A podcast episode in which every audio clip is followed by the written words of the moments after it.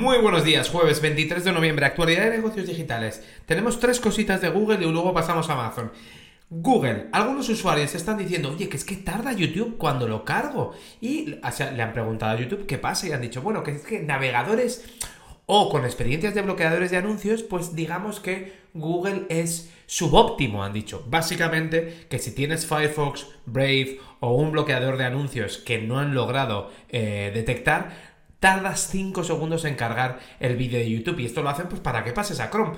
¿Qué más tenemos? En el juicio de Epic versus Google ha, declarado Tim Sweeney, que es el CEO de Epic, Epic que son los de Fortnite, que ya demandaron también a la App Store, y ha dicho que lo de Android es una empresa que crea un ecosistema abierto pero de mentira, fake en inglés. ¿Por qué? Porque la realidad es que Google se pone entre medias de los clientes y los usuarios, que no es una plataforma real. Obviamente Epic lo que quieren es que quiten el fee del 30%, que luego se bajó a 15% y que Spotify, por ejemplo, está pagando mucho menos que se supo ayer. Y luego en 2018 ha salido una noticia que Google estuvo pensando, analizando si sacaba un buscador totalmente privado de pago y dirás, pero si ya está Chrome la versión de en incógnito, pero es que la versión de incógnito es una broma. Básicamente te borra la historial y poquito más, porque todos los trackers por detrás siguen existiendo. Y Google, por supuesto, que sabe lo que estás haciendo. Luego, Amazon va a probar anuncios en, en la NFL, en la televisión, con QR que directamente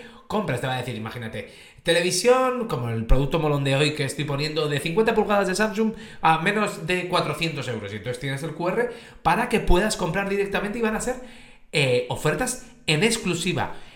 Otra empresa cripto que ha caído es Binance, después de que todo el lío con Sam Bankman Fried, SMF eh, y con toda la parte de FTX pues Binance también ha caído y el CEO ha dimitido después de eh, admitir los cargos. Han llegado a un acuerdo y han pagado un pastón. Luego, en Inglaterra, Palantir con Accenture han ganado un concurso con el NHS, que es, eh, digamos que el sistema de salud público nacional y van a utilizar los datos de los pacientes para encontrar tendencias, eh, bueno, pues para todo esto que se hace con Data Science, ¿vale?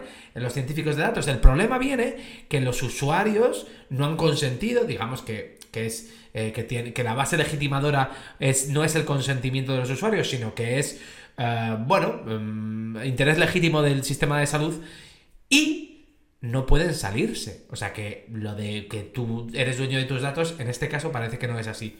Spotify, para el año que viene, actualiza cómo está cobrando y cómo está pagando por las canciones. Y si no tienes más de mil escuchas el año anterior en esa canción, no puedes cobrar todavía. Con lo cual, los que están empezando, digamos que no va a ser su plataforma. Bueno, de hecho nunca lo ha sido Spotify, ¿no? Pero bueno, Broadcom, Broadcom dan por bueno eh, la compra de VMware, de VMware, por 69.000, 69.000 millones de dólares. Faltaba China que diese la aprobación. Ha cambiado una serie de cositas, pero parece que ya tira para adelante. Después de la de Activision un mes, hace un mes, ahora viene la de Broadcom con, eh, con VMware. Y luego la industria audiovisual americana, es decir, los grandes estudios se han gastado un pastizal, han invertido muchísimo en Europa para hacer contenido local. El que más, Netflix, 2200. Luego está Amazon con 1100, Disney 500, HBO 400, Apple también 400. En total, 4.900 millones de dólares, bastante más que el año pasado. Y luego, resultados trimestrales, tenemos a Nvidia que ha subido un 206%, ¿vale? Pero es que en el resultado neto ha multiplicado por 12 su resultado y dices, bueno, pues sería pequeñito, no, no, si se ha ido a 9.200 millones de dólares, o sea que ya estaba haciendo sus bien, bien 800, 700 millones de dólares de resultado neto. Pero bueno, claro, los chips de IA es lo que tienen, ha pegado un auténtico petardazo. Y luego Baidu, el que es el Google, el clon de Google en China, que básicamente era otro doctorado compañero de los de Google, que cuando vio lo que estaban funcionando dice, pero si, si esto lo habéis montado en base a un algoritmo que yo tenía, esto, esto es side topic, te lo explico, entonces fue a China para montarlo con el algoritmo que fue en el que se fijaron los de Google, pues ingresos más 6% y 940 millones de resultado neto. En el artículo en detalle de hoy iba a hablar de otra cosa, pero claro, toca capítulo 3 de Juego de Tronos en, OpenAI, la, la vuelta de Sam Altman. ¿Por qué? Porque los inversores han forzado un cambio en el el consejo nuevo lo que ha hecho es negociar con Sam Altman para que volviera. A ver, ¿qué, es, ¿qué pasa aquí? ¿Qué pasa aquí? Pues que 750 de, los 770 empleados habían dicho que o se daba de baja o, cambiaban el consejo o se, se iban con Sam a, Microsoft.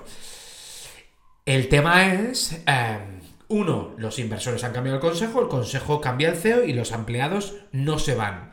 Dos, Microsoft ha dicho que está encantado de, oye, que porque Microsoft, eh, que es eh, dueño del 49% de la empresa, pues ha dicho, oye, pues que me parece bien eh, que con esta nueva entidad tiremos para adelante con OpenAI, porque Microsoft está a tope con OpenAI. Vamos a ver, porque la industria sigue siendo, está dividida entre los tecnooptimistas, de venga, vamos a hacer esto que una startup y vamos a tirar para adelante sin mirar las consecuencias, y los agoreros, de esto va a quitar un montón de puestos de trabajo em, y además puede ser un riesgo para la humanidad, que yo creo que ambos tienen razón. Pero bueno, vamos, vamos a verlo. En OpenAI han ganado los optimistas, veremos en general, parece que también van a ganar los optimistas. Ya a partir de mañana, supongo se habrán calmado las cosas después de 72 horas, que parece Santa Bárbara. Si no sabes lo que es Santa Bárbara, pues es que tienes menos de 30 años, claramente, o 35, y un culebrón, básicamente. Y nos vemos mañana. Hasta luego.